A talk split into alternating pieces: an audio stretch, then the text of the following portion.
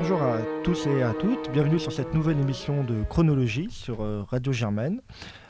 L'histoire, au sens premier, vient d'historia, c'est une investigation, une enquête. Ce sens qui nous vient du grec Hérodote est celui de donner la discipline scientifique de l'étude des faits passés. Cependant, en français, une histoire, sans majuscule grandiloquente, peut aussi être une histoire inventée, invraisemblable ou destinée à tromper, à mystifier, d'après Larousse. C'est entre ces deux termes que se situe le sujet de l'ouvrage de notre invité d'aujourd'hui.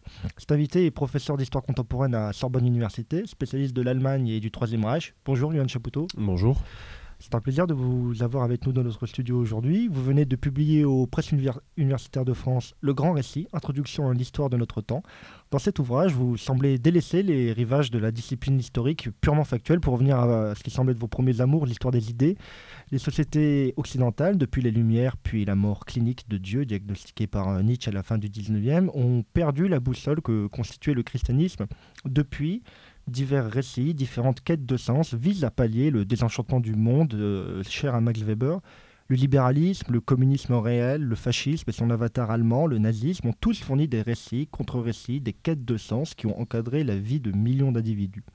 Raconter cette histoire, comme vous le faites dans votre livre, celle qui anime les hommes, donne à voir le Zeitgeist, l'esprit du temps, euh, de l'époque et d'époque et de lieux proches, mais d'univers mentaux très éloignés du nôtre aujourd'hui au début du XXIe siècle.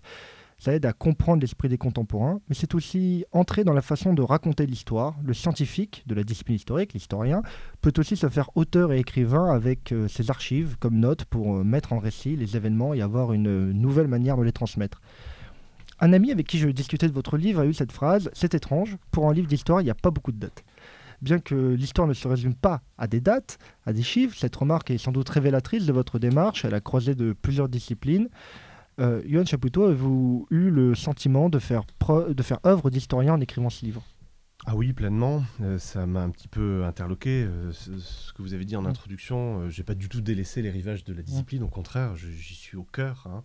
Au cœur, tout simplement parce que, vous le disiez dans votre introduction également, l'histoire est une enquête et l'histoire est une, une mise en intrigue comme dit Paul Veyne. Hein. L'intrigue étant liée, bien entendu, à, à l'enquête, c'est un récit un récit qui peut euh, revêtir plusieurs euh, formes, des formes purement littéraires ou des formes sérielles, statistiques. Hein. ça a été euh, longtemps dominant en France entre les années 50 et les années 70, 80.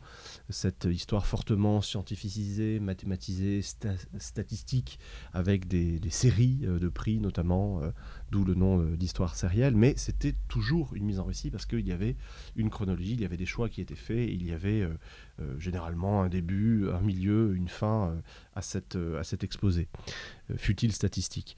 Donc non, je, on, est pleinement au cœur de la discipline lorsque l'on réfléchit à la nature de l'histoire comme récit. Je ne suis pas le seul ni le premier à le faire, d'autres le font très bien.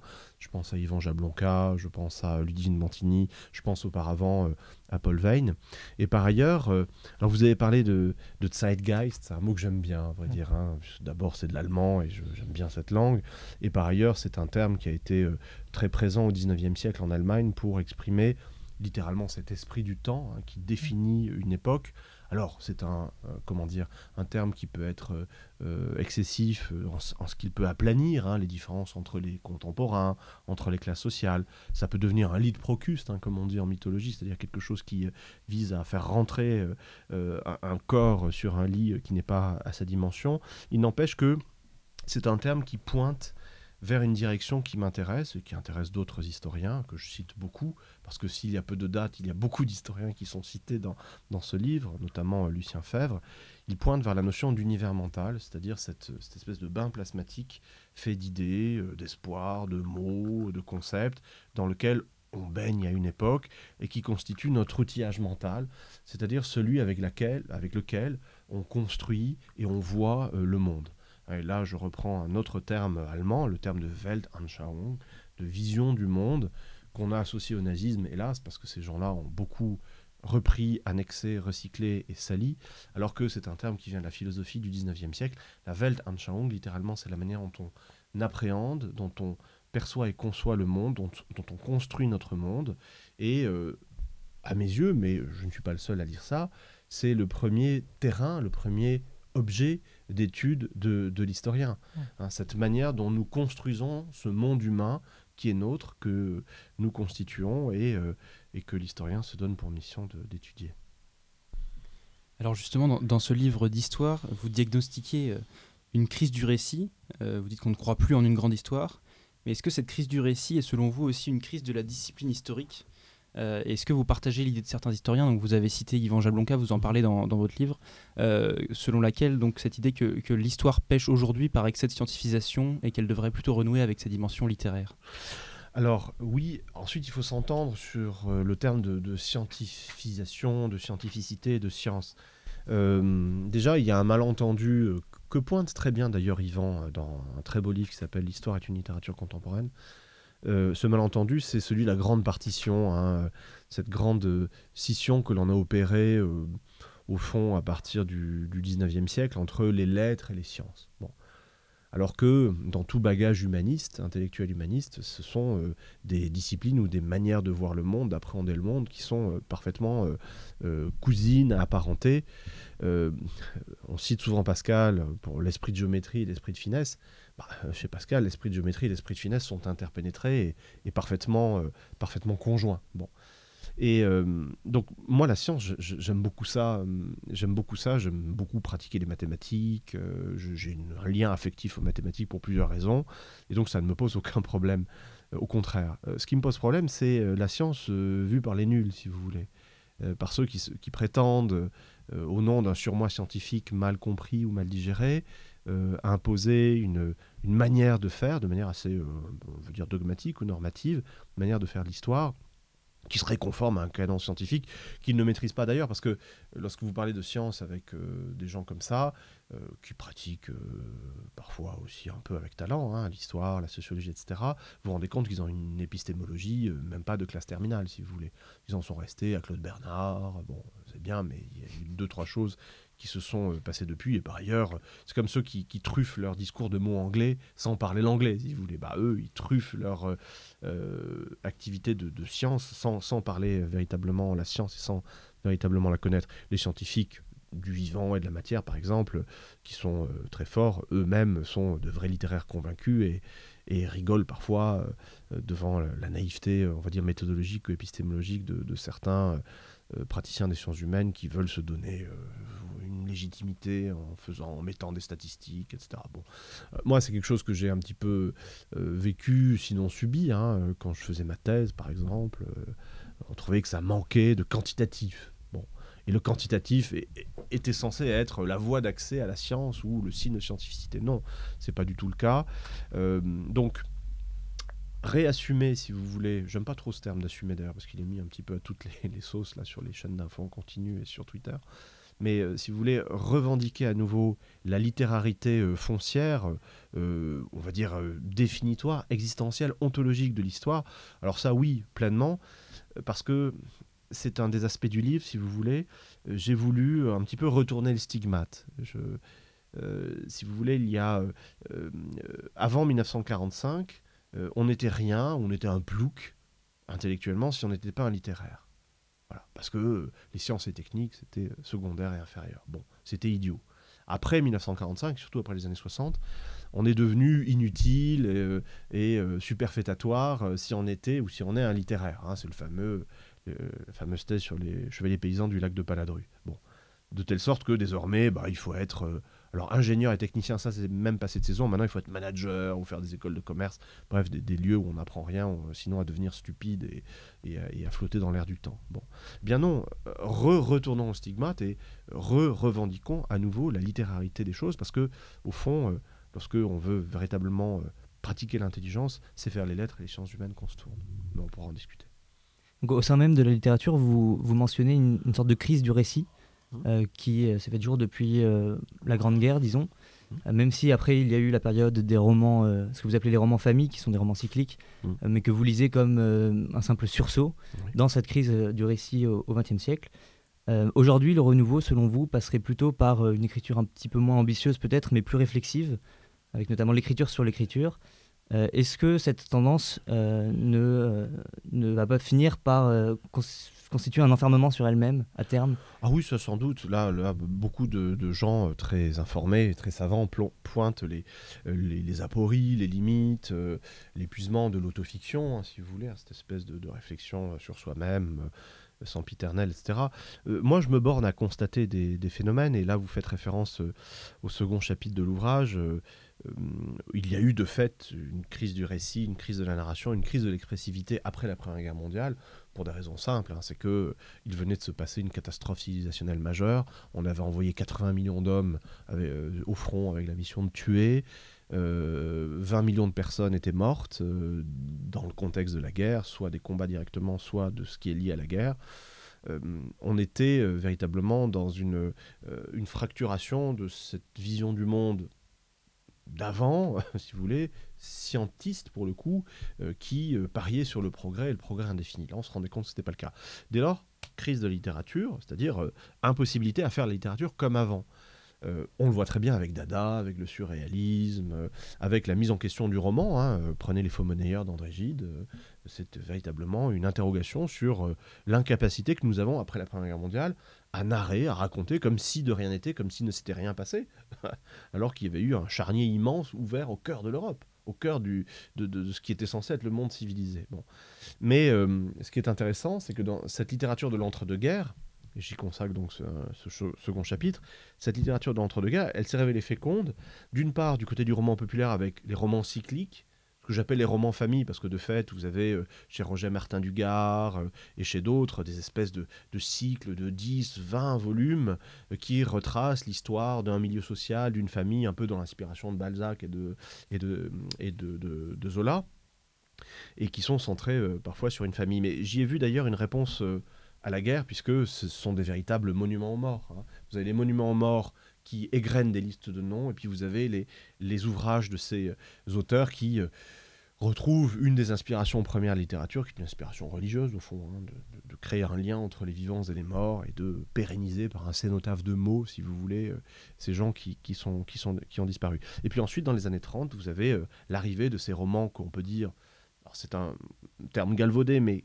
au fond assez juste, hein, euh, de romans existentialistes, en ce, en ce qu'ils interrogent l'existence même de l'être au monde et de l'être dans le monde, qui se posent la question de l'absurde. Alors, Camus évidemment, qui a été aussi romancier, Sartre bien sûr avec La nausée, mais aussi euh, quand vous lisez Saint-Exupéry, quand vous lisez euh, Louis-Ferdinand Céline, euh, quand vous lisez André Malraux, vous avez toujours cette interrogation sur le sens de l'existence qui, qui fait plus qu'affleurer, qui est, qui, est, qui est absolument tonitruante dans ces romans. Alors, sur la question du sens plus généralement au XXe siècle, vous décrivez dans votre œuvre, dans ce livre et, dans les précédents, euh, l'importation, disons la création de, de religions séculières, pour euh, citer Raymond Aron, euh, qui serait venue pallier la crise de foi qu'aurait connu ce siècle. Pourtant, ces nouvelles religions séculières cohabitent en réalité avec une pratique chrétienne durant tout le XXe siècle, qui s'est dégradée sur la deuxième partie du siècle, mais qui à l'époque était encore très présente. Comment cette cohabitation concrètement, matériellement, s'opérer chez les individus Alors oui, merci pour, cette question. Alors il y a effectivement une perdurance hein, de, des fois euh, euh, qui sont installées, institutionnellement consacrées, comme en France au catholicisme. Mais les contemporains se font les analystes, parfois les déplorateurs, mais pas toujours, simplement c'est un constat parfois, de, de la déchristianisation, de la désaffection du religieux. Euh, en France, c'est particulièrement prégnant. Alors ça, des travaux l'ont montré depuis le XVIIIe siècle. Hein. je pense aux travaux de Michel Vauvel notamment. La déchristianisation en France a été très précoce. Euh, elle a surpris les Allemands à la fin du XIXe siècle, au moment où naît la sociologie. Hein. Weber, Tönnies, Zombart, Zimmel sont des gens qui travaillent sur le religieux parce qu'ils voient euh, la, déprise religieuse. Et en France, il y a une volonté de reconquête très claire du catholicisme au XIXe siècle, hein, et à nouveau dans les années 30, avec euh, une espèce de, campagne de reconquête euh, autour notamment du cardinal Suard, hein, qui était l'archevêque de Paris, qui avait monté des missions de, réévangélisation interne. Ça, on le voit. Mais de fait, le constat, c'est qu'il y a des prises de plus en croissantes hein, du, religieux.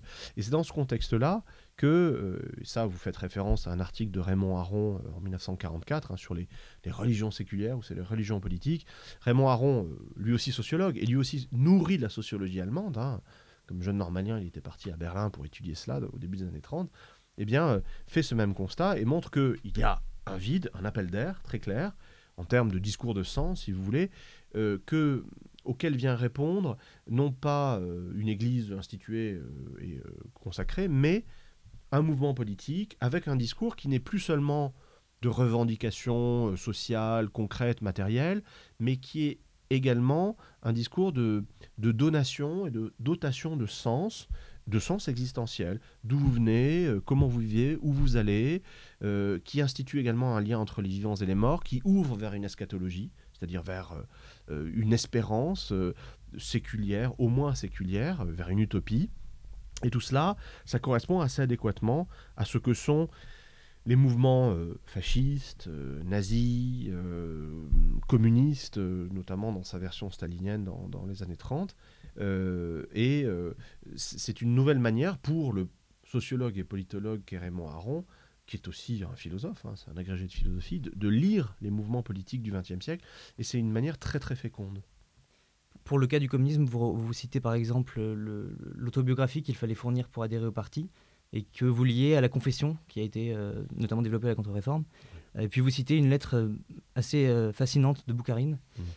Qui, avant de mourir, parle de pardon, de péché en des termes très chrétiens. Mmh. ce recyclage de certains éléments d'une orthopraxie chrétienne, est-ce qu'il a été imposé par des élites politiques de façon stratégique pour occuper l'espace? Ou est-ce qu'il était en fait nécessairement imposé par le, les, les, pratiques populaires qui étaient encore imprégnées de christianisme et qu'on ne pouvait pas départir de ses habitudes? Bah, Les deux. Les deux, à vrai dire. Alors, vous citez la lettre de Boukharine. Euh, j'ai fait cet emprunt à Nicolas Verte.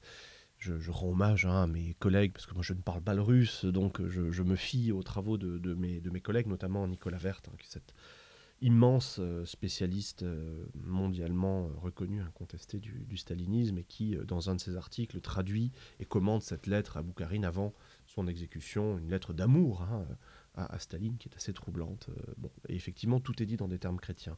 Alors d'où ça vient? Bah, Ça vient d'une part d'une forme d'inertie culturelle. Au fond, euh, lorsqu'on est bolchevique, euh, lorsqu'on fait partie de cette élite bolchevique dans les années 10, 20, 30, on a été soi-même à l'école des pères à l'école de l'Église orthodoxe, c'est ce qui est le cas de Staline lui-même, qui était au séminaire, hein, un petit séminaire. Euh, donc d'une part, il y a cet héritage, cette inertie culturelle. Et d'autre part, il y a également une réflexion très réelle politicienne, hein, très machiavélienne au fond. Euh, Machiavel le dit ouvertement, hein, on a besoin de religion pour structurer les masses. Bon, euh, une analyse très froide des choses dès le XVIe siècle. Eh bien, les bolcheviks, c'est la même chose, mais les nazis aussi, les fascistes également. l'Église, les Églises, pour ce qui est de l'Église catholique romaine par exemple, c'est quand même, dit Hitler, une institution qui raconte n'importe quoi depuis 2000 ans, mais mais qui perdure dans son être. Donc c'est bien que ces types-là euh, ont des leçons à, nous donner en termes d'organisation politique. Bon, bien chez les bolcheviks, c'est la même chose. Euh, L'Église orthodoxe aussi, c'est euh, une, institution de contrôle des masses, de contrôle des consciences, et de fait, la, diffusion de la confession, évidemment, se retrouve ce modèle-là se retrouve dans l'autocritique obligatoire et dans l'autobiographie que l'on doit faire pour euh, faire partie euh, euh, du parti. Et ça, c'est une piste qui m'avait été mise dans l'oreille par Paul Veyne. il y a quelques années, je lisais son ouvrage d'entretien qui s'appelle Le quotidien et l'intéressant. Paul Veyne raconte que jeune étudiant à l'école normale, il avait adhéré au Parti communiste après la Seconde Guerre mondiale. Bon, c'est ce qu'on faisait généralement prestige de la victoire contre le nazisme, etc. Et, Paul Veyne est devenu cet immense spécialiste du, monde antique euh, en voie de christianisation. Bon.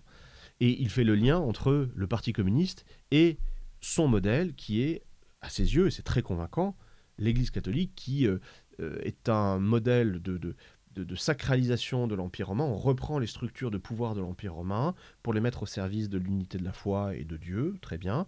Eh bien, euh, ce moment-là, dans l'Antiquité, selon Paul Veyne, signe l'apparition d'une institution qui n'existait pas et qui était impensable même pour les Grecs et les Romains qui étaient polythéistes, tolérants euh, et qui n'avaient rien à faire de tout ça. Eh bien tout cela, ça a été la matrice de l'avènement du, Parti communiste, des partis communistes, euh, effectivement structuré en des termes sacro et religieux très, très revendiqués. J'aimerais vous parler un peu maintenant de la réception de votre livre. Euh, donc c'est sûrement révélateur du, du manque d'intérêt euh, que l'on porte aujourd'hui au grand récit. dans les médias, on vous interroge essentiellement sur deux chapitres de votre livre, donc un sur le complotisme et un que vous avez intitulé Les ismes du contemporain, où donc vous, vous passez au crible un peu tous les, fragments de récits qui nous habitent aujourd'hui. Donc vous parlez notamment du, déclinisme, du djihadisme et donc du complotisme. est-ce que vous vous attendiez à une réception aussi ciblée de votre ouvrage? En d'autres termes, est-ce que vous espériez parler d'Heidegger et de littérature d'entre-deux-guerres sur France Inter? Est-ce que c'est révélateur pour vous d'une certaine difficulté parfois pour les historiens de s'adresser à un large public? Oui, merci pour cette question intéressante. Euh, déjà, je ne m'attendais pas à de réception du tout, en fait, parce que j'ai fait un, livre de, réflexion épistémologique, historiographique, où il y a effectivement la philosophie, la théologie, euh, euh, des travaux d'historiens, une réflexion sur le récit, sur la littérature. Ce n'est pas forcément le gage d'un best-seller, si vous voulez. Bon, alors, de fait, les chiffres montrent que si, euh, ce qui m'étonne euh, prodigieusement, mais comme le dit le vieil adage latin, aben sua fatali belli, hein, les livres ont eux-mêmes leur propre destin. Après tout, quand on publie quelque chose, quand on l'offre au public, eh bien, euh, il vit sa vie. Bon, et là, sa vie, eh bien, c'est le fait d'avoir d'avoir une superbe attachée de presse Camille Ozebi aux, aux presses universitaires de France, d'une part, euh, qui m'a casé dans la matinale de France Inter, donc forcément ça fait parler du livre, voilà, et de rencontrer bah, un zeitgeist ou des interrogations contemporaines. Donc je me retrouve dans une matinale de France Inter avec des journalistes qui sont au fond euh, heureux de, recevoir quelqu'un qui leur offre le métadiscours de leur matinale. Parce que tous les jours en ce moment, euh, vu les élections qui approchent, bah, ils reçoivent des Michel Bernier, des Castaner, des machins, des trucs qui viennent débiter leurs fiches et leurs éléments de langage. Euh, de manière un peu robotique, si vous voulez, ils sont heureux de, recevoir un historien, par exemple, qui leur dit, bah voilà, euh, telle personne tient tel discours parce que ça vient de telle tradition, ça répond à tels euh, enjeux, ça va vers telle fin, etc. Bon, bref, qui mettent en contexte. Les journalistes ont besoin d'intelligence, comme nous tous, et donc, ils, voilà, donc ils, reçoivent ce livre et ils, ils en parlent. Et de fait, oui. Ensuite, un journaliste, il a un format contraint.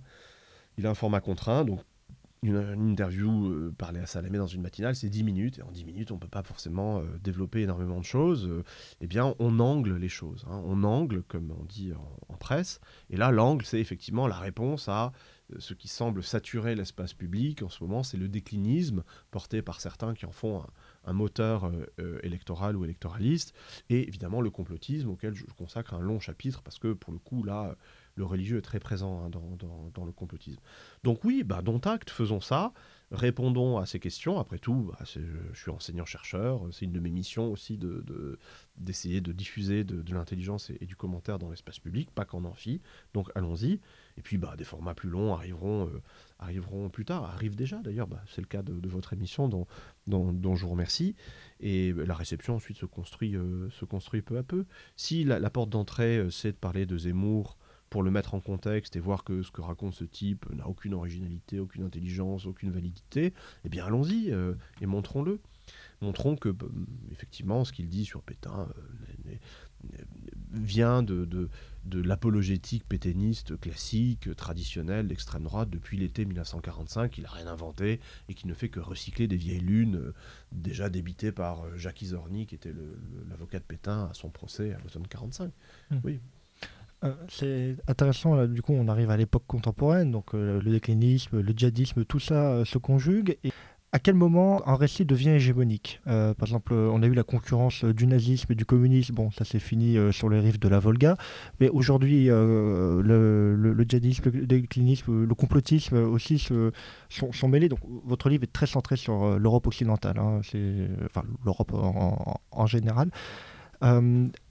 Est-ce que euh, c'est à partir du moment où un récit devient dominant dans l'espace public, dans le monde intellectuel, ou est-ce qu'il y a d'autres manières d'avoir un récit euh, qui soit au final euh, validé par diverses instances sans qu'il soit forcément majoritaire dans, dans l'esprit des intellectuels du temps? Oui, c'est là encore une très bonne question. Là, vous parlez de, du moment où un discours devient hégémonique. Alors déjà, c'est une notion gramscienne. Hein. Gramsci est très très à la mode. Hein à gauche depuis toujours et puis à droite depuis une trentaine d'années, hein, puisque à l'extrême droite, je pense notamment à Patrick Buisson et puis à d'autres gens de l'action française, on s'est saisi de Gramsci mmh. qui a théorisé euh, le, basculement politique nécessairement précédé selon lui par euh, euh, une hégémonie culturelle. Bon, alors peut-être qu'il s'agit d'une illusion scolastique, hein, comme disait mm. Bourdieu, hein, peut-être que Gramsci était intellectuel après tout, bon, mais euh, ça semble effectivement se vérifier. En tout cas, c'est ce qui est mené, c'est ce qui est ambitionné, c'est la politique qui est menée par les extrêmes droites. Alors en France, on, parlait, on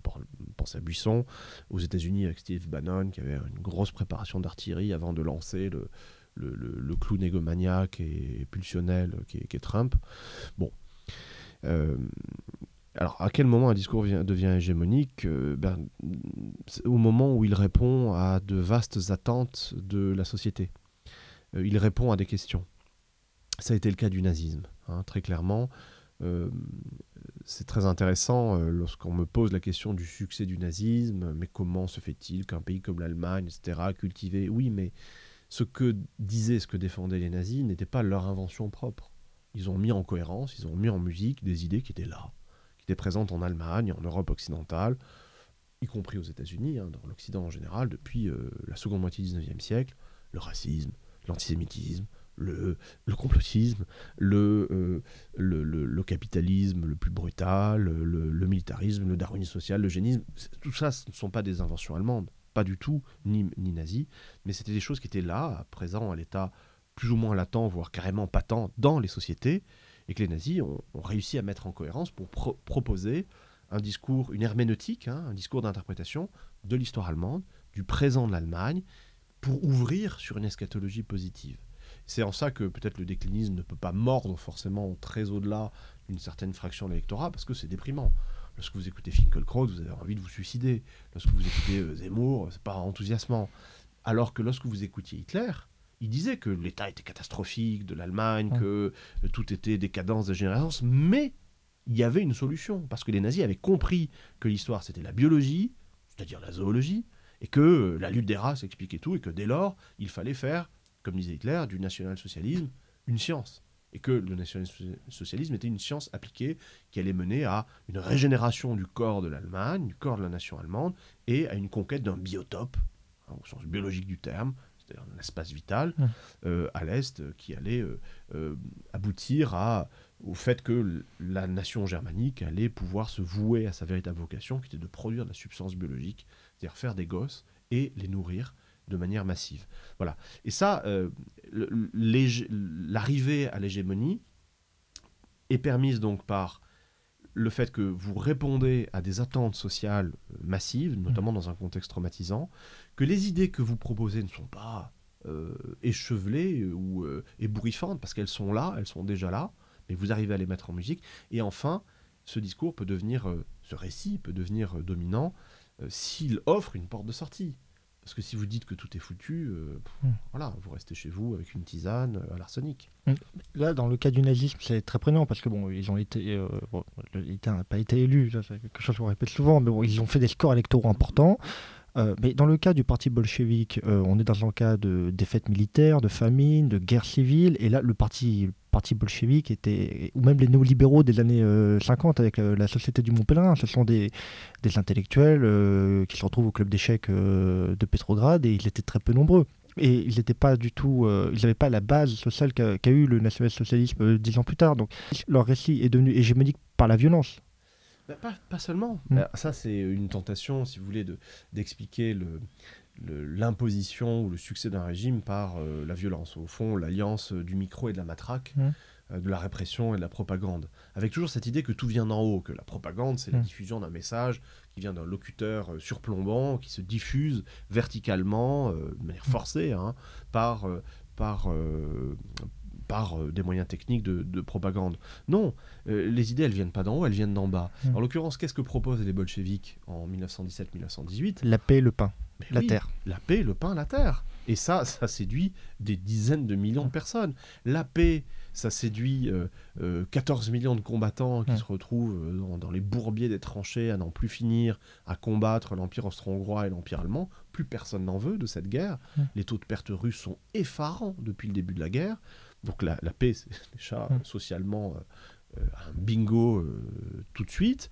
Euh, le pain dans une société paupérisée, voilà. Et la terre dans une société qui, quelques dizaines d'années auparavant encore, connaissait le servage. Vous imaginez le succès. Le succès des bolcheviks, il tient à ça. Ensuite, ils ont suffisamment réuni une masse critique de féaux, si vous voulez, qui avaient tout intérêt à créer un système et à maintenir un système pour en bénéficier eux-mêmes, qu'ensuite on est rentré dans une autre logique, la logique, au fond, du communisme de guerre, hein, de 1918 à 1921, avec un appareil de répression euh, et de renseignement très euh, élaboré. Le, diptyque, si vous voulez, Armée rouge tchéka, hmm. Trotsky, Dzerzhinsky, qui a admirablement fonctionné, effectivement, sur d'autres bases. Mais tout n'est pas que répression, ce n'est pas possible. D'ailleurs, très rapidement, il lâche du lest. Hmm. C'est la NEP, assez rapidement, parce qu'on voit qu'on n'arrive plus à tenir certaines promesses concrètes, matérielles. Et c'est l'astuce de la NEP qui permet le maintien du, du, régime. Et ensuite, vous avez la phase stalinienne, où là, de fait, euh, Staline arrive à donner euh, un confort par l'accumulation primitive de capital et par le développement industriel à euh, des secteurs croissants de la population désormais soviétique et aussi par un clientélisme, on va dire fonctionnel, fonctionnarial, bien pensé, qui permet, le, qui permet d'ailleurs de résister à une épreuve suprême qui est l'invasion de 1941. J'avais aussi une autre question pour, pour rebondir sur, euh, sur ce que vous disiez tout à l'heure, et puis on vous a entendu un peu parler de, Donald Trump en des termes assez peu flatteurs, et sur, sur, votre démarche, en fait, vous disiez que vous attendiez à aucune réception euh, euh, spécifique de votre livre dans l'espace public, mais on a l'impression à travers votre livre que ça vous démange un peu par moment que donc Jeff Bezos et Elon Musk en prennent aussi pour leur grade dans un chapitre. Est-ce que est-ce qu'il y avait un, un, besoin pour vous de d'intervenir dans le, dans le débat public et de de dénoncer certains récits. Et puis une autre question, est-ce que le, les, finalement, face à cette crise du récit, euh, quel, quel, est le rôle des historiens? Est-ce qu'ils doivent créer euh, finalement de, nouveaux grands récits euh, pour réenchanter l'espace public? C'est vrai que les deux questions que vous posez sont, liées. Alors pour ce qui est du, du débat public, si vous voulez, il y a forcément, bon, j'avais fait un ouvrage précédemment qui s'appelait Libre d'obéir qui a été qui a connu un vrai succès éditorial, médiatique, etc. Et et de fait, depuis, et avec la publication de ce livre-là, les invitations sont, très nombreuses, euh, en plateau télé notamment. Je n'y vais pas parce que euh, ça prend beaucoup de temps d'aller sur un plateau télé. Alors je devrais peut-être, parce qu'on euh, on a besoin de, de gens qui ne débitent pas que des âneries, si vous voulez, mais bah, ça prend une demi-journée d'aller sur un plateau télé. Le temps d'y aller, de se faire maquiller, de rester en studio, de repartir. Euh, les gens qui sont des habitués permanents à le plateau télé sont des gens qui ne travaillent pas concrètement. Hein. moi, j'ai besoin de temps pour travailler, je suis un peu lent, j'ai besoin de, du temps de l'innutrition, de la lecture. Et au fond, euh, euh, je pense que si j'avais voulu vraiment intervenir dans le débat public, ben, j'aurais fait un autre métier, journaliste je me serais engagé en politique ou dans les syndicats, ce qui n'est pas le cas au fond, si vous voulez, quand j'écris, euh, chacun a ses motivations, si vous voulez, mais la mienne, c'est j'écris vraiment pour moi, en pour mettre de l'ordre euh, dans ce que dans ce que je pense et dans la manière d'appréhender le monde. Le monde est chaotique, euh, voilà. la manière dont le monde nous parvient est chaotique également le buzz, le bruit, le clash, la cataracte de l'information l'information entre guillemets en continu. Bon, moi j'ai besoin de calme, j'ai besoin d'ordre, je suis un esprit euh, benoîtement cartésien qui a besoin de, de, définition et de tirer des traits, si vous voulez, pour euh, ordonner sa feuille de papier. Voilà, donc j'écris pour moi et peut-être aussi pour mes deux filles, pour euh, discuter avec elles et essayer de partager un petit peu d'intelligence commune. Ensuite, voilà, c'est publié, et si c'est reçu et si ça aide des gens à penser, tant mieux. Euh, mais pour ce qui est de la réception, euh, bon, je commence à avoir un petit peu de bouteille, si vous voulez. Ça fait 15 ans que je publie, euh, soit dans la presse, soit dans soit, soit des livres. J'ai vu les, biais de réception, si vous voulez. J'ai vu que vous, vous deveniez assez rapidement une surface de projection de la part de gens qui n'avaient même pas lu le titre ou à peine et qui réagissent rapidement, y compris parfois dans la presse, hein, et une presse parfois même censée être sérieuse. J'ai été très étonné parfois de certaines réactions qui n'ont rien à voir avec, euh, si l'intelligence euh, honnête de, l'intellection.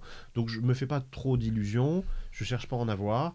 Je propose des choses, si ça intéresse des gens, euh, tant mieux, discutons-en. Sinon, c'est pas grave, vraiment. J'ai des livres chez moi que j'aime beaucoup lire, je peux même écrire pour moi, j'ai des cours à l'université, j'ai un dialogue tout à fait satisfaisant avec des étudiants, des doctorants, avec mes petites filles, avec ma famille, ça, ça, ça me va très bien. That old wheel is gonna roll around once more when it does. It will even up the score. Don't be weak.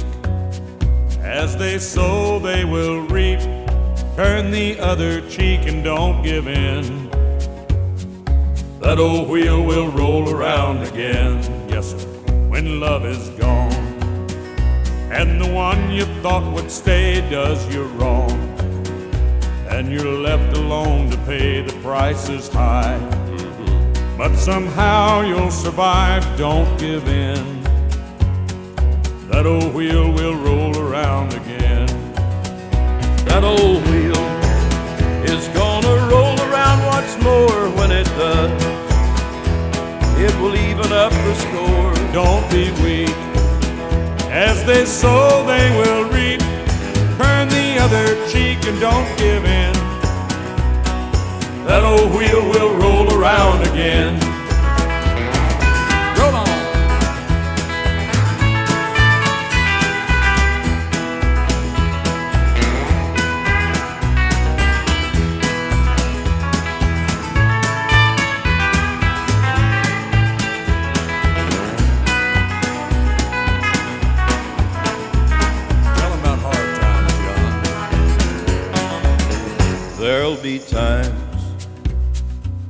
Hard to control, and you'll find you'll hurt down in your soul. There'll be those who'll be glad to see you down, but don't give in. That old wheel will roll around again. That old wheel, that old wheel, it's gonna roll around once more when it does. And when it does, it's gonna even up the score. Don't be weak. As they sow, they will reap. Turn the other cheek and don't give in. That old wheel will roll around again. That old wheel, yeah, that old wheel is gonna roll around once more when it does. When it does, it will even up the score. Don't be weak, don't be weak. As they sow, they will reap. Turn the other cheek and don't give in. Don't give in. That old wheel will roll around again. Roll around and around again.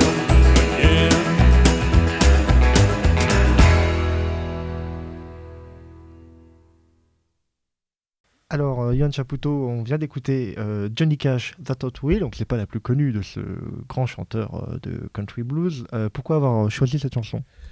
J'aime beaucoup euh, Johnny Cash déjà, euh, la personnalité, euh, le caractère rugueux et âpre hein, de cette voix de, fumeur, de, de chanteur folk américain. Et puis That, That Wheel, c'est une, chanson déjà qui roule bien, hein, qui, c'est une chanson très, très, très métaphorique au fond dans, dans son énonciation même, parce qu'on on sent les mots rouler comme cette vieille roue. Qui, tourne et puis c'est une, une, chanson euh, de résilience dirait-on euh, aujourd'hui hein, qui appelle à, se relever parce que les roues tournent et puis parce que euh, on peut subir un chagrin d'amour, une déconvenue et la vie repart. Donc c'est une chanson très très optimiste, mais à la Johnny Cash si vous voulez, avec ce, brin de mélancolie, un peu alcoolisé dans son cas d'ailleurs, qui, qui, qui n'est dupe de rien. Mais qui au fond aime bien vivre parce que bah, si on est là euh, euh, sur Terre, euh, autant aménager notre espace de manière humaine en attendant la suite, mais en, attend- mais en attendant ça, essayons, de, essayons de rouler. Quoi. Je, je crois que le mot qu'on a le plus prononcé dans nos émissions depuis qu'on a commencé, c'est, depuis qu'on a commencé, c'est résilience. Ah, il revient à oui. toutes les émissions. Ah, il doit y avoir bienveillance aussi, Oui. ou management, ou, je ne sais ah. pas. Mais oui, ah, c'est des mots effectivement de psychologie de supermarché à la mode, hein, comme qui, qui permettent de- de- de- d'habiter ce monde, hein, c'est sûr. Thomas Mais justement, sur, euh, sur la mélancolie de Johnny Cash, le mot dépression revient à plusieurs reprises dans votre livre. Oui. Et euh, en le lisant, je me suis souvenu d'une interview que j'avais lue euh, il y a quelques années dans Libération, je crois, où vous parliez d'une période de dépression après avoir passé Oui. des années dans les sources nazies. Oui, bah heureusement, c'est plutôt ça. c'est plutôt ça. Oui, bien sûr. Ah bah ça, c'est, on parle de maladie du siècle, comme pour le mal de dos. hein. Euh, effectivement, euh, c'est- une réalité de la vie, mais c'est quelque chose d'assez sain au fond. C'est quelque chose d'assez sain parce que euh, je, rapproche ça du, choc anaphylactique. Vous savez, le choc anaphylactique du corps, c'est quand le corps est soumis à une agression massive, il se met en veille. Parce que s'il réagissait et s'il maintenait ses fonctions vitales, il mourrait. Eh bien, la dépression ou, la phase dépressive, comme on dit, c'est un petit peu la même chose au niveau de la psyché. Il se passe tellement de choses et vous êtes tellement sensible à tout que vous vous mettez en veille et que vous entrez dans une phase de sommeil, dans une phase de, de comment dire, de, de Trägheit, comme on dit en allemand, où vous êtes, euh, euh, vous êtes peu réactif. Eh bien, c'est très sain au fond, parce que ça permet de se resubstantialiser, de se reconstituer. En l'occurrence, là, c'était euh, à l'issue d'un gros travail, hein, parce que les, universitaires travaillent beaucoup, mine de rien. c'était à la suite de, de cette recherche qui avait abouti à la, loi du sang, un gros ouvrage sur la normativité nazie, qui était un exercice académique, puisque c'était ma deuxième thèse qu'on appelait la thèse d'État avant, qui est maintenant l'habilitation à diriger les recherches et qui consiste à refaire une thèse. C'est lourd une thèse, hein, c'est beaucoup de travail. Voilà, donc j'avais fait ça pendant plusieurs années en, fréquentant des gens euh, assez, assez corrosifs, hein, les nazis et leurs sources, leur univers mental, et je m'étais voué à l'étude de leur euh, vision du monde et plus précisément de leur normativité, c'est-à-dire la manière dont, grâce à la médecine, grâce euh, au droit, grâce à la philosophie morale, ils disaient et ils se disaient que ce qu'ils faisaient était bien que frapper et tuer, par exemple, notamment un enfant au bord d'une fosse, était non seulement beau, bon, bien et juste, mais également nécessaire. Bon, bon il se trouve que j'avais pas mal travaillé sur le traitement des enfants, notamment sur le, sous le Troisième Reich, et que ma première fille est née sur ces, sur ces entrefaites. Donc j'arrivais au bout d'un cycle, je venais de terminer ma, ma colocation avec les nazis, si vous voulez, qui avait duré une bonne grosse dizaine d'années entre la thèse et, et l'habilitation. Je venais d'être élu professeur, ce qui est une forme d'aboutissement qui peut susciter ensuite une, forme de coussin d'air hein, après, parce que vous avez euh, acquis un statut, vous êtes arrivé au bout d'une carrière hein, quand vous êtes professeur. Euh, j'avais terminé euh, mon compagnonnage intellectuel avec les nazis, si vous voulez, et puis j'avais une petite fille qui arrivait, alors je savais pas à quoi ressemblait un bébé, je m'y suis fait très rapidement bien entendu, mais j'ai vu ce que c'était que la vulnérabilité humaine d'un enfant.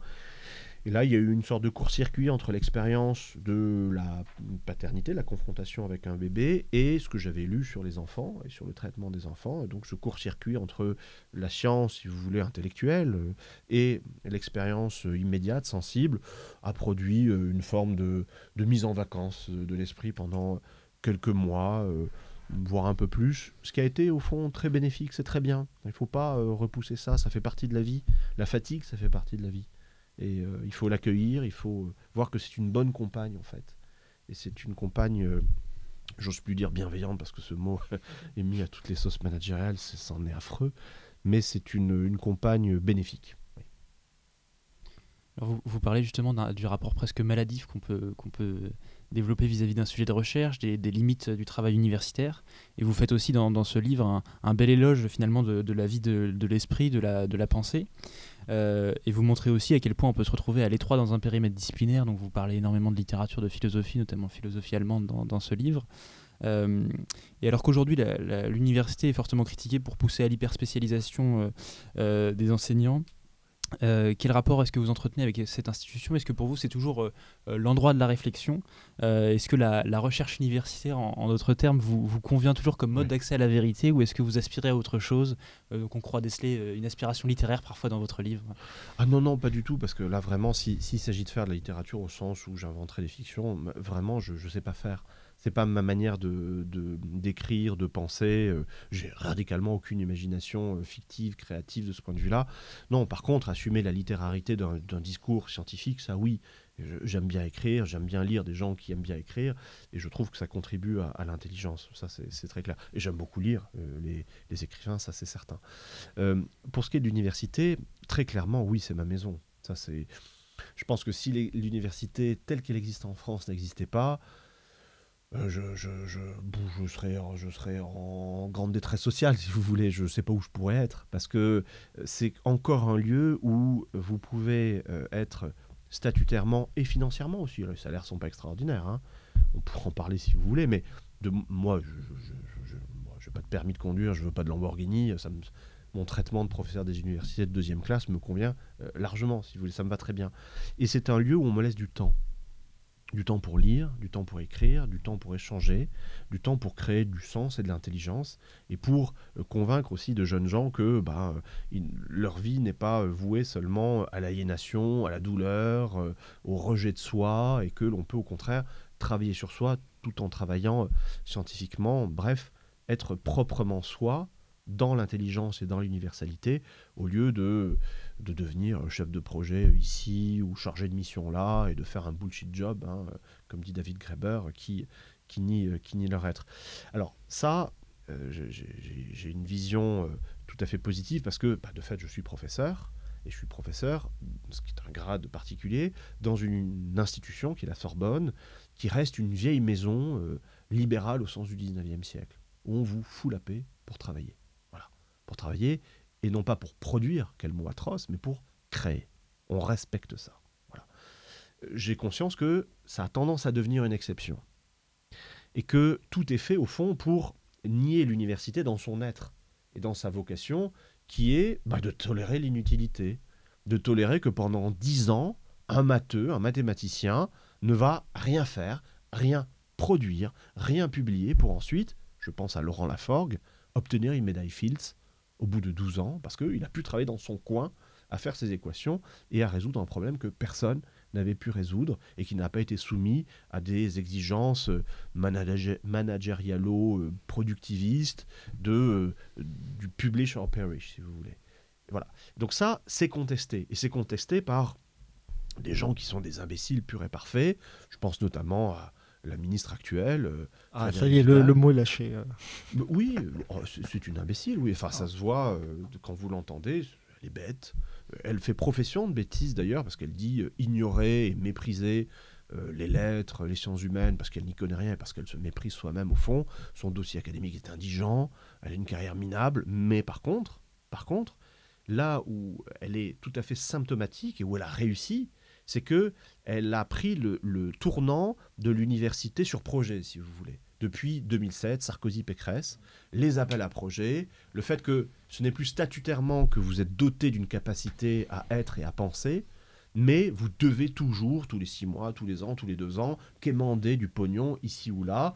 Euh, et ça, elle a très bien pris le, tournant de cela, et c'est pour ça qu'elle a été consacrée par euh, euh, ce, comment dire, ce gouvernement de néant intellectuel qui est là depuis 2017 et qui promeut, enfin qui ignore tout de tout, et qui ne fonctionne que par euh, management, appel à projet, éléments de langage, euh, start-up, euh, air du mhm. temps. Voilà, elle est le parfait symptôme la parfaite représentation de cela. Mais justement, euh, on, parle de, enfin, on parlait de récit, hein, c'était le sujet de votre livre, mais le récit euh, euh managérial néolibéral, vous en parlez un peu dans, dans un des chapitres, c'est l'illimitisme. Donc euh, là, vous taclez la Silicon Valley. Hein, je sais pas, vous n'avez pas passé des vacances là-bas parce que vous allez être mal accueilli. donc cette idée que sky is the limit, on peut envoyer des sondes spatiales pour aller coloniser Mars, Vénus et la galaxie d'Andromède. Mm. mais est-ce qu'aujourd'hui, ce, ce récit justement n'est pas hégémonique dans la société, notamment française J'ai pas, pas l'impression. En tout cas, il est très présent médiatiquement parce qu'au fond, c'est la seule porte de sortie qu'on peut euh, offrir pour éviter de penser et de penser notre civilisation, ses apories, ses impasses, pour euh, penser le dérèglement du, du, système géoclimatique dû à notre civilisation thermo-industrielle. Donc quand vous voulez faire l'autruche, au lieu de vous mettre la tête dans le sable, vous la, vous la pointez mm. vers Mars ou vers la Lune, avec cette idée géniale qui est que la seule planète habitable du système solaire, et même sans doute au-delà, euh, on la bousille, et idée géniale, on va aller sur une planète inhabitable. Bon, ça fait rêver, il y a un côté eschatologico-utopique, science-fiction, mm. euh, on a des milliardaires euh, qui construisent des, des fusées ridicules en forme de phallus. Je ne sais pas si vous avez vu la, fusée de Jeff Bezos, c'est un phallus. C'est très, très, très intéressant d'un point de vue psychanalytico-psychiatrique. Donc on envoie ça à coups de milliards avec un bilan carbone désastreux pour permettre à trois dégénérés milliardaires qui ont payé une fortune de polluer tant et plus et de faire deux heures dans l'espace et de revenir avec les larmes dans les yeux en faisant des câlins à Jeff Bezos. Bon, euh, c'est comment dire, c'est intéressant si vous voulez d'un point de vue symptomatologique mais ça ne mène à rien, ça n'aboutit à mhm. rien. Et c'est tout simplement un dérivatif, un divertissement. On parlait de Pascal tout à l'heure, on y est à nouveau. Euh, on se détourne, on détourne le regard. Bon, il paraît que l'imbécile regarde le doigt, mais là, mhm. l'imbécile regarde la lune plutôt. Alors justement, on a compris un peu votre haine du management ou du, du négocium, mais vous faites, euh, vous faites on, l'a dit, un, éloge de l'osium, comme quoi donc euh, toute euh, vie bonne devrait être tendue vers, vers l'oisiveté, une forme de, contemplation et de réflexion. mais est-ce qu'il n'y a pas pour vous un, juste milieu entre les deux? Euh, et est-ce que c'est le, c'est le propre en fait de, de tout le monde forcément d'a- d'avoir d'être tendu vers la réflexion? Je pense notamment au fait que euh, vous citez les anciens en disant que les anciens étaient euh, pétris de philosophie et que leur vie idéale n'était que, que penser. Euh, en réalité, quand on regarde euh, euh, les Romains, le citoyen idéal est aussi un guerrier, est aussi quelqu'un qui s'engage dans la cité et pas simplement, euh, pas simplement quelqu'un qui, qui contemple. Donc, euh, donc euh, que pensez-vous de cette idée que euh, finalement il y a aussi une vie bonne qui se fait par la, la création, qui peut être de la création matérielle, mais qui n'est pas nécessairement de la, de la pensée en fait. Ah mais absolument, euh, la, la création matérielle en propriété, c'est-à-dire où vous exprimez proprement votre être, ça Marx le montre très bien. Oui, quand on n'est pas aliéné, oui. Exactement. Mm. C'est la critique de l'aliénation, c'est l'aliénation qui est le problème. Mais euh, moi, je, je- des amis euh, artisans qui me fascinent absolument dans ce qu'ils font, parce que j'en suis rigoureusement incapable, et qui expriment proprement leur être, si vous voulez. Parce qu'ils ne sont pas assujettis euh, à des normes aliénantes de productivité, de... et parce qu'ils ont fait le choix aussi de ne pas faire de fric, euh, de, de- de prendre, du, de prendre leur temps euh, et de, de créer un monde humain. Hein, c'est c'est ce que explique aussi Hegel, qui, qui est le papa de Marx au fond, hein, Mm. dans la phénoménologie de l'esprit. L'esprit se phénoménalise, devient phénomène par la création. Euh, La création euh, de la table, de la chaise, de la poterie, euh, du texte, de la poésie, etc. C'est ça le tune. C'est être proprement soi-même dans ce que l'on fait et avoir le temps de, de le faire. Bon, il se trouve que moi, je suis absolument incapable de planter un clou à peu près droit. Bon, tout ce que je fais, c'est des murs de pierre et je casse du bois. Mais à part ça, je ne sais pas faire grand-chose. Moi, euh, mon être, il s'exprime plutôt bien, dans la lecture, dans la réflexion, dans le fait de d'écrire des textes pour mettre en ordre, et pour moi d'abord, le, le monde, essayer d'y comprendre quelque chose. Dont acte. Mais que tout soit mixte, bien sûr. euh, On ne vit pas, euh, comment dire, de manière éthérée. ma vie est mixte. Euh, bah, j'ai des enfants, j'ai une famille, euh, je, fais des choses euh, technico-pratiques, il m'arrive de répondre à des mails, il m'arrive de faire des budgets pour des colloques, bon voilà. Mais si vous voulez, j'insiste beaucoup là-dessus parce que là encore, il s'agit de retourner les valeurs ou de retourner les stigmates. Pour les Romains, l'otium était la vie bonne, la vita bona. Bien. Le fait de pouvoir penser, de pouvoir savoir qui l'on est, de s'interroger sur soi-même et sur ce que l'on veut. Eh bien ça, tout est fait pour nous le contester, parce que ce qui a euh, commencé à dominer, en gros, depuis la Renaissance, avec le développement du capitalisme, c'est ce que les Romains appelaient être l'inverse, la négation de l'otium, le neg otium, le négoce, c'est-à-dire le business. Voilà. Et maintenant, la valeur, c'est censé être ça, alors que non. Si on veut être proprement humain, un être humain, c'est quelqu'un qui s'interroge sur le sens et qui essaie de donner un sens à sa vie, par l'art, par l'amour, par la réflexion, par tout cela en même temps. Et c'est ce que l'on nous conteste. Et c'est ce qu'on veut nous, nous, nous, nous, nous subtiliser partout dans la société, et y compris, parler de l'université tout à l'heure, y compris dans l'université où régulièrement une GRH, une gestion des ressources humaines, il paraît que ça existe, eh bien, euh, euh, nous envoie euh, des, des, des- comment dire, des, interrogations quantitatives sur notre production. Alors moi, je ne réponds jamais à ça, parce qu'il faut surtout pas mettre le pied là-dedans. On me demande ce que j'ai produit, bah désolé, je produis rien. Il m'arrive peut-être de créer. Et puis si ça vous intéresse, bah, allez voir dans une librairie, mais je, réponds, je, je remplirai pas votre fichier Excel, euh, certainement pas. Le capitalisme lui-même peut-il, enfin, a été pourvoyeur de sens. C'est-à-dire qu'il a fourni un récit. Un système de production ne peut pas euh, s'imposer euh, contre des forces extrêmement fortes, l'Église catholique, euh, le féodalisme, etc., sans apporter un contre, un contre-récit qui a trouvé son public quelque part. Et aujourd'hui, est-ce que le, on n'assiste pas en fait quelque part, malgré la défaite du communisme, on voit qu'il y a des mouvements, notamment en Europe, de gauche euh, qui sont moins puissants bien sûr que les mouvements plus conservateurs et, ré- et réactionnaires, mais qui remettent, enfin, qui aussi d'ailleurs peuvent être des remises en cause du capitalisme. Euh, est-ce qu'on n'assiste pas aujourd'hui à, à un nouveau un nouvel essoufflement du récit euh, capitaliste? Parce qu'aujourd'hui, je peux... est-ce que le capitalisme, comme Reagan et Thatcher le vantaient dans les années 80, euh, bon, je crois qu'on n'a que Macron maintenant qui le défend en Europe. Oui, c'est ça. Euh, Oui, c'est d'ailleurs le paradoxe. hein, on nous a euh, vendu un produit euh, à estampillé jeunesse, hein, alors que c'est un vieillard. hein, c'est- Biden est plus jeune que lui. C'est- assez fascinant. Euh, c'est un vieillard qui euh, mouline, si vous voulez, euh, ce que Grégoire Chamaillou montre très bien dans La Société ingouvernable, ce que des, des gens qui réagissaient à mai 68 et aux, aux- aux émancipations de mai 68, Mhm. les gens qui voulaient rendre à nouveau gouvernable la société, ont élaboré, notamment euh, dans les cercles de réflexion, les think tanks ou les facs américaines, hein, qui est le, le néolibéralisme. Bon. Et ça, euh, c'est ce qu'on nous vante, alors sous des atours euh, censés être euh, jeunes et hype, euh, du, hum, marketés, si vous voulez, du style euh, Startup Nation ou des conneries comme ça, euh, Nouveau Monde, enfin bon, bref, ou Révolution, c'est fantastique. hein. Le livre qui fait publié en 2016 s'appelait Révolution, alors qu'ils auraient dû s'intituler euh, Restauration. peut-être un, un tour sur place. euh, voilà, plus. Oui, ou alors révolution au sens pré-révolutionnaire Ouais. du terme, c'est-à-dire retour à l'origine, retour euh, à Thatcher et Reagan. Bon, j'ai même entendu Valérie Pécresse dire qu'elle était, je sais pas, un tiers Merkel ou deux tiers Merkel, un tiers Thatcher. Bon, c'est assez curieux. Là, si vous voulez, avec le, discours capitaliste, on a comment dire un canard sans tête hein, qui, qui continue à courir alors qu'il est totalement délié de ses promesses concrètes. Les promesses concrètes, après la Seconde Guerre mondiale, c'était haute croissance, accès au bien-être, dans un monde vivable. Bon, bah là, l'accès au bien-être, vous oubliez, parce que le monde devient de plus en plus invivable.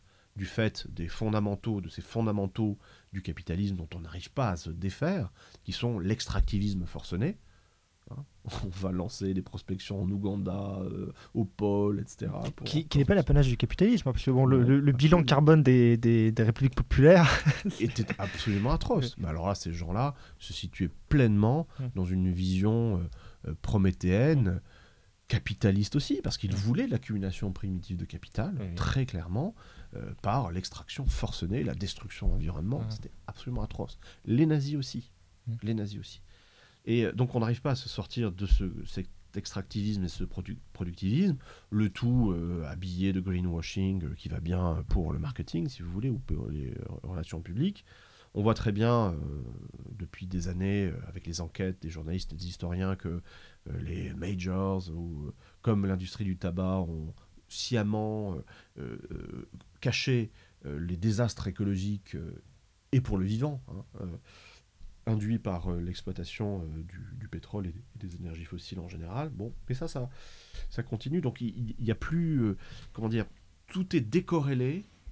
Les ambitions capitalistes et discours capitalistes sont décorrélés de, de la réalité qui est la réalité d'une catastrophe sociale, Mm. humaine, pour le vivant, non pas pour la planète, hein, cette planète elle s'en fout, hein, elle va très bien sans nous, hein, mais pour le vivant, tout simplement. Et donc, et c'est tout à fait, comment dire, concomitant d'une surabstraction du capitalisme. Typiquement, d'abord, la spéculation sur les actions. Alors ça, on connaissait ça depuis les années 20 et Mm. puis le crash de, de Wall Street. Mais là, on est passé à des spéculations au degré 2, 3, 4. Des spéculations sur des spéculations. Les subprimes. Euh, le, le, le- le- cet asset management qui est devenu, au fond, une spéculation sur les assurances que l'on prend sur les spéculations sur les actions. Enfin, c'est absolument délirant. C'est totalement abstrait parce que c'est décorrélé, alors à plusieurs degrés de l'économie réelle, dont on se contrefout complètement. Et par ailleurs, c'est euh, totalement abstrait parce que c'est totalement informatisé et ça se fait à la nanoseconde. et donc euh, un grand récit pour le remplacer bientôt? Est-ce qu'on voit des prémices? Est-ce que l'écologie? Est-ce que je- Bah, je le grand, grand récit, je sais pas, mais en tout cas, euh, moi je me méfie de ce qui est grand en fait. Ouais. C'est une habitude d'historien. Là aussi, euh, Mais c'est bien les, Pascal. les- les- les grandes usines, les grandes autoroutes. euh, oui, c'est Très formidable. 20e siècle. Oui, le grand plan montagne, les grandes stations intégrées. Ouais. euh, oui. Non, non, moi je fais partie de ces gens qui se, se méfient de, de ce qui est grand ou de ce supposément grand. Hein, on revient à Pascal et aux pensées de Pascal, les grandeurs d'établissement, c'est quelque chose qui nous fait marrer. Quoi. Parce que quand on euh, chatouille sous le menton et qu'on fait tomber le col d'Hermine, il n'y a plus grand-chose. hein. Il y a un être euh, dans sa finitude et qui n'est rien que ce qu'il prétend être, c'est-à-dire euh, pas grand-chose. Et donc, euh, au niveau macro, si vous voulez, son jeu de mots d'ailleurs, hein. au niveau macro, je suis pas très optimiste parce que bon, l'état du débat est nul en fait. Je ne sais pas comment s'en sortir vraiment. Je, voilà, il y a plein de gens qui ont des idées, mais pas moi parce qu'au fond, ce- c'est pas, c'est pas ma préoccupation. Ce, ce qui m'intéresse, c'est le micro. Et c'est à l'échelle euh, des vies individuelles, c'est à l'échelle euh, des expérimentations sociales, alors qui ont été, euh, si vous voulez, catalysées par le Covid et par le fait que bah, subitement les gens se sont mis à vivre comme des universitaires, c'est-à-dire face à eux-mêmes, à réfléchir à leur activité, bon, à cesser de courir comme des hamsters, très bien. Et, ce que l'on voit, et moi ce que j'observe autour de moi, euh, alors il y a peut-être un effet, un biais sociologique, mais je le vois dans plusieurs milieux, des gens qui changent de vie, des gens qui s'installent à la campagne, des gens qui s'installent comme artisans, des gens qui ne veulent pas vivre une vie d'aliénation. Et ça, ça me rend euh, pour le coup très optimiste, y compris en tant que papa, si vous voulez. Moi, j'ai des filles, euh, je, je, je, je suis pas, euh, comment dire, euh, je n'éprouve pas de scrupule ou de culpabilité d'avoir euh, jeté des êtres innocents dans ce monde atroce, parce qu'au contraire, je pense que ce monde-là est très prometteur en fait pour des, pour des gamins. Merci beaucoup, Yuan Chaputo, sur ces euh, belles paroles d'optimisme. hein, donc, euh, faites des enfants. Euh, donc, euh, quant à nous, on se retrouve pour une prochaine émission sur les ondes de Radio Germaine. Merci beaucoup à tous.